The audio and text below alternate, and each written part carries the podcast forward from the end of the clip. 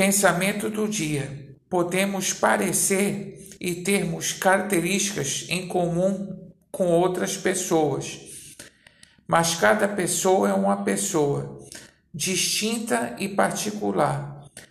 Deus, em sua onisciência, conhece a todos sem confundir e sabe o que se passa com cada um.